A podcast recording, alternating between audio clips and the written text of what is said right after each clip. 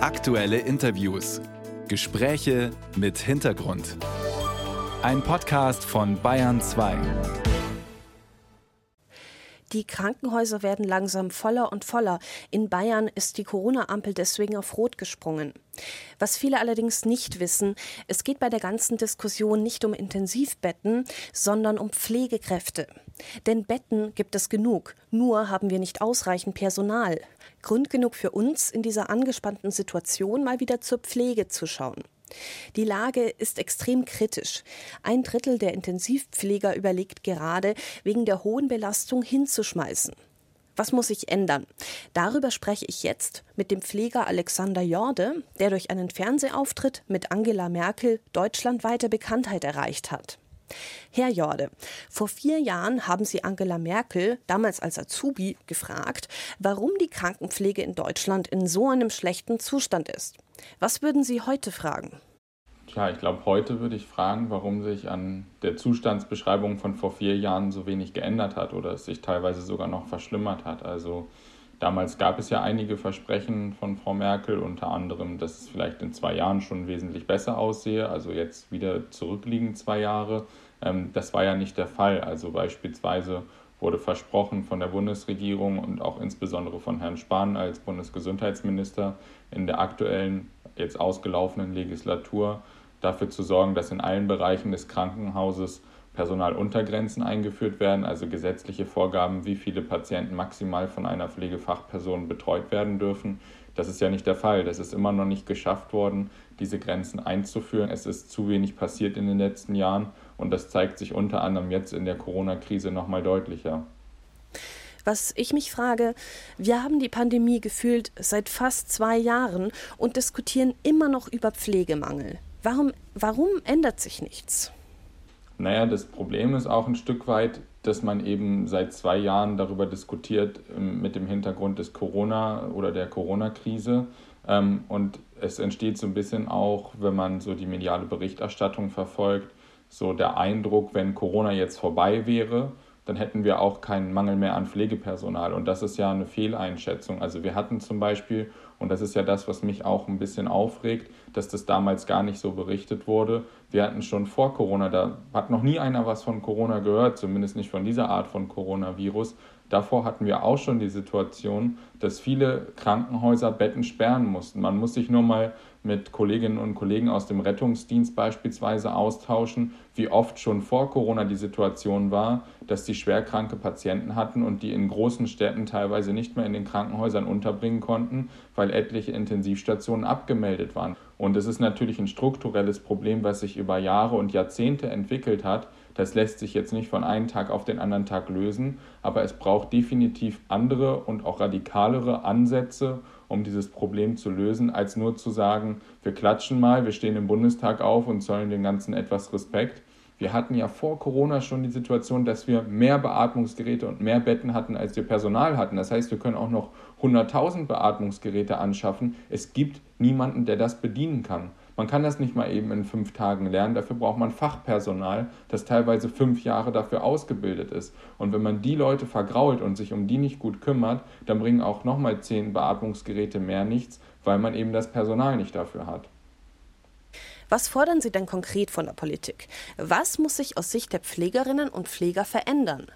Ja, bei mir persönlich ist es so, dass ich ja aktuell auch studiere. Also ich studiere Lehramt an Berufskollegs. Das heißt, im Prinzip werde ich dann später irgendwann mal ähm, Schülerinnen und Schüler unterrichten, die vielleicht einen Beruf in der Pflege ausüben wollen oder eine Ausbildung in der Pflege machen. Das heißt, ich befinde mich sozusagen auf dem Weg auch in fünf Jahren oder in sechs Jahren dann wahrscheinlich nicht mehr in der Pflege zu arbeiten. Aktuell ist es so, dass ich noch auf der Intensivstation arbeite, äh, eben in Teilzeit. Aber ich kenne es bei mir, ich kenne es bei ganz vielen Kollegen, die eben dann auch sagen, das ist ein schöner Beruf und es ist auch der richtige Beruf vielleicht für mich.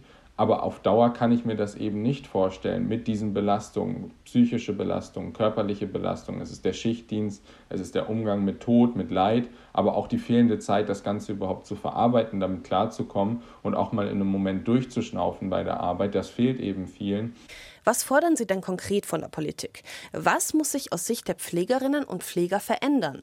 Naja, wir brauchen unbedingt bessere Löhne, um diese wichtige Arbeit auch vernünftig wertzuschätzen und damit auch einen Anreiz zu setzen, in dem Beruf zu bleiben und auch sich für diesen Beruf zu entscheiden. Da kommt es jetzt zum Beispiel in den Tarifverhandlungen der Länder darauf an, dass die Arbeitgeber in Form der Regierung der Bundesländer auch bereit sind, äh, Pflege gut zu bezahlen. Dann geht es aber auch um die Arbeitsbedingungen. Wir brauchen verbindliche Personalvorgaben für alle Bereiche in der Pflege. Das heißt, dass wir gesetzliche Vorgaben haben, wie viele Patienten maximal von einer Pflegekraft betreut werden dürfen und dass diese von den Krankenhäusern auch nicht unterschritten werden dürfen. Wir brauchen eine Absenkung der wöchentlichen Arbeitszeit. Man kann nicht die gleiche Zeit in einem Schichtbetrieb arbeiten, wo man äh, den ganzen Tag wirklich extrem belastende Situationen erlebt. Da kann man nicht die gleiche wöchentliche Arbeitszeit ansetzen wie in einem Bürojob, der am Freitag um 13, 14 Uhr endet. Immer wieder fordern Pflegerinnen und Pfleger höhere Löhne. Was heißt das konkret? Wie viel verdient man denn und was müsste aus Ihrer Sicht eigentlich drin sein? Da gibt es ganz unterschiedliche Gehaltsstrukturen. Wenn man jetzt beispielsweise, sage ich mal, im besseren Bereich äh, schaut, also das, was sozusagen im höheren Gehaltsbereich liegt, das ist dann wahrscheinlich Krankenpflege im öffentlichen Tarifvertrag. Ähm, das ist dann so, da spricht man dann so von Gehältern zwischen 2500 und 3000 Euro brutto im Einstieg, wo einige jetzt wahrscheinlich sagen würden, die das hören, naja, das ist ja für einen Ausbildungsberuf schon nicht schlecht. Das stimmt vielleicht, wenn man dieses Ausbildungsberufsargument ähm, als einziges heranzieht, aber man muss auch bedenken, welche Verantwortung mit dem Beruf einhergeht, die eben nicht wirklich vergleichbar ist mit vielen anderen Ausbildungsberufen, auch mit dem inhaltlichen Umfang der Ausbildung, der auch selten vergleichbar ist. Da muss man sich das wirklich anschauen. In vielen Ländern, ich glaube, Deutschland und Österreich sind in der Europäischen Union die einzigen beiden Länder, in denen Pflege es möglich ist, in die Pflege zu kommen ohne ein Hochschulstudium. Und wir befinden uns dort fast schon auf diesem Niveau. Das heißt, es ist ein Argument, das häufig eingeführt wird, aber nicht wirklich äh, gerechtfertigt ist. Dazu kommt natürlich auch der massive Bedarf an Pflegekräften. Das ist ja im Prinzip wie wenn man auf einem Markt sich befindet. Die Nachfrage nach Pflegekräften ist extrem hoch, das Angebot gering.